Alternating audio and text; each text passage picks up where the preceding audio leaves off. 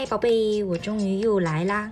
前阵子呢，在第比利斯换季，嗯，导致感冒，嗯，给暂时停更找了个最好的借口。今天我在布宜诺斯艾利斯横跨了半个地球之后，终于短租下一个房间，与房东太太同住。她的两只猫也开始陪我，在不成这个月一起探索。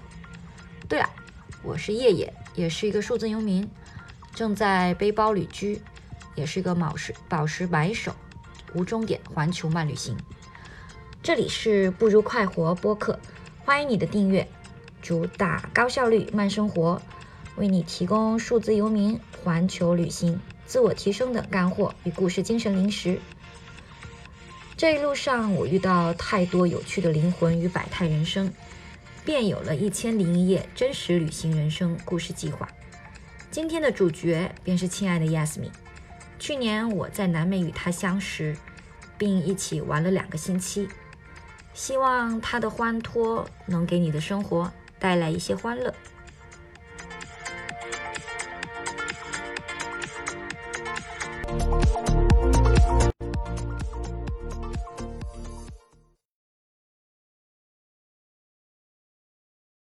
你做过最疯狂的事情会是什么？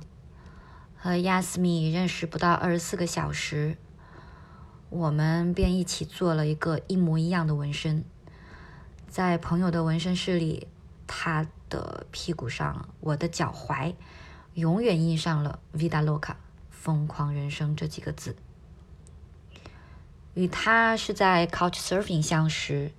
当时已经在厄瓜多尔的 host 家里面晃了很多天。对了，这也是数字游民与普通旅行者的差别之一吧。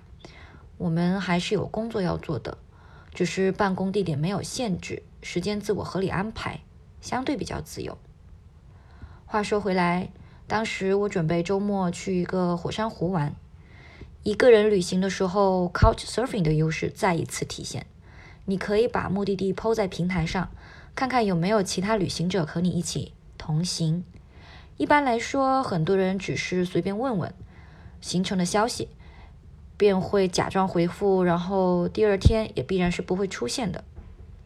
Yesmi 倒是一个惊喜，他还是众多问东问西里面的人唯一一个现身的。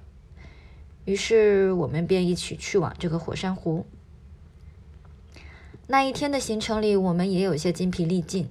本来只是说去火山湖徒步，却临时决定去下一个小镇。在公交车主打的南美，我们一天换成了四辆长途大巴。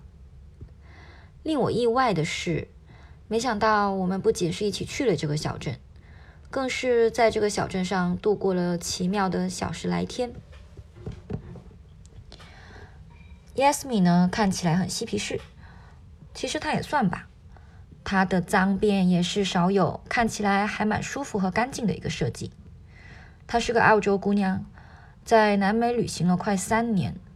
最让我惊奇的是，她这三年的花销，每个月花不到两百美金。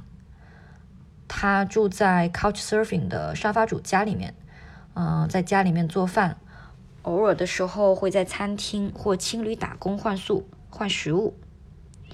阿 v 就是他打工过的餐厅之一。有时候呢，旅行可以让到让你遇到一个新家庭。在阿 v 这家小店，我们好像找到了另一个家。在这厄瓜多尔厄瓜多尔这个好玩的小镇上，阿 v 呢只是一家做 burrito 墨西哥一个特特特色墨西哥卷的小餐厅，嗯，小店。超喜欢它的菜单，它只有三个菜品，其实就是三个口味的墨西哥布里多，完美拯救强迫症。嗯，Yasmi 之前来过这个小镇，在这里他打工换食，还和小店的老板变成了超级好的朋友。在这里很舒服，三两好友每天都在这聊天唠嗑，我在这里顺便蹭网工作，顺便帮忙打打下手。很多旅行者会在这里和我们用餐，大家一起闲聊旅行途中的趣趣闻轶事，或者分享超级实用的旅行信息。菜单只有三种选择，餐桌也只有三张。在阿 o 我们认识了 Sebastian，他投资了这家小店，还是个喜欢装酷的 DJ，喜欢开超级老套的韩国人、中国人等亚洲玩笑。但我其实也生气不起来。为了打破这种尴尬，逗我笑，他毕竟也是有点太滑稽。安妮呢，是店里面负责店面的运营和餐点。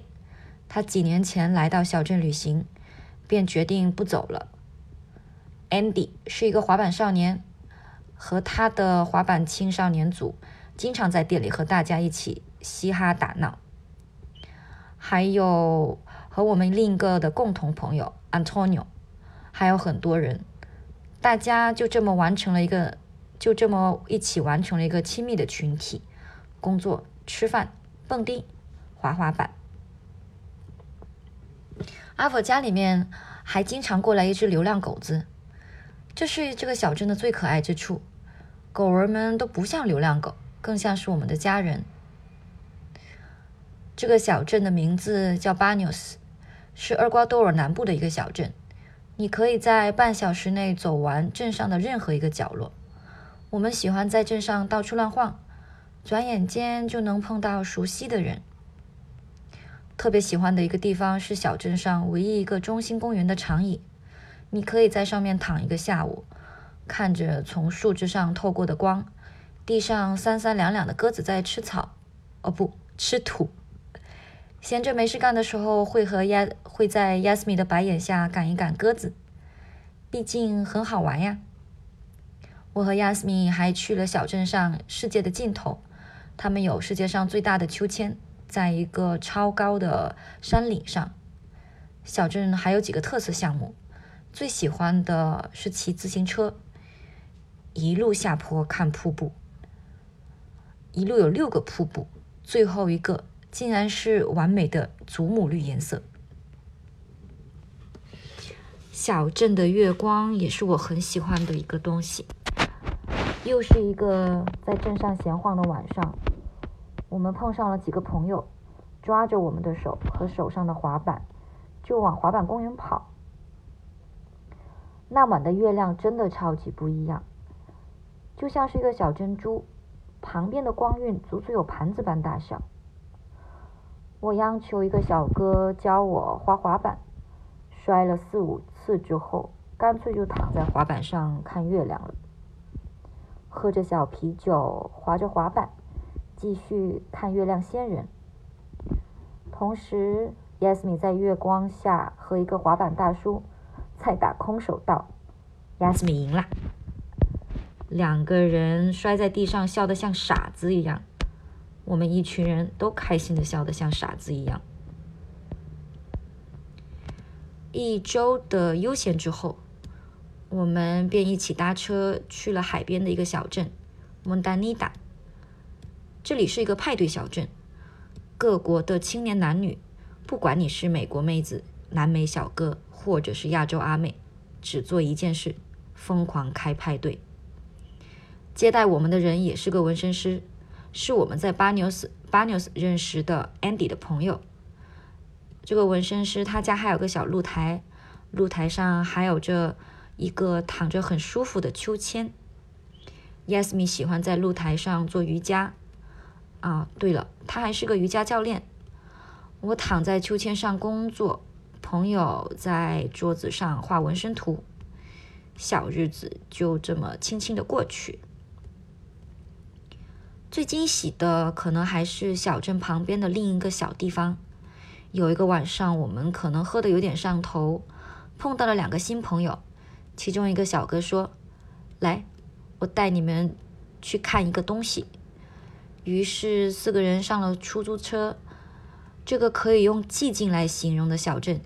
与旁边的蒙达尼达派对沙滩形成太鲜明的对比，有点像我们自己的这个世界，一面欢腾，一面可能是死水般的沉静。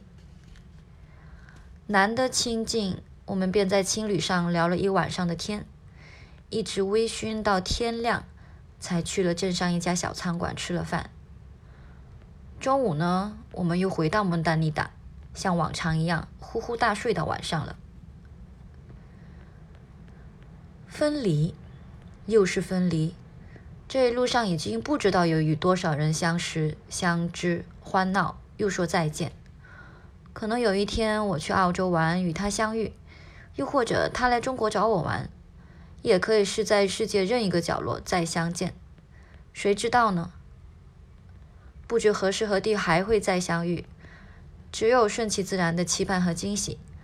旅行的奇妙之处便是如此了吧？这便是我与亚斯米的奇遇人生。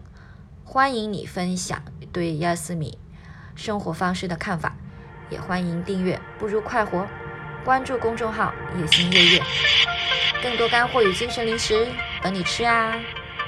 拜拜。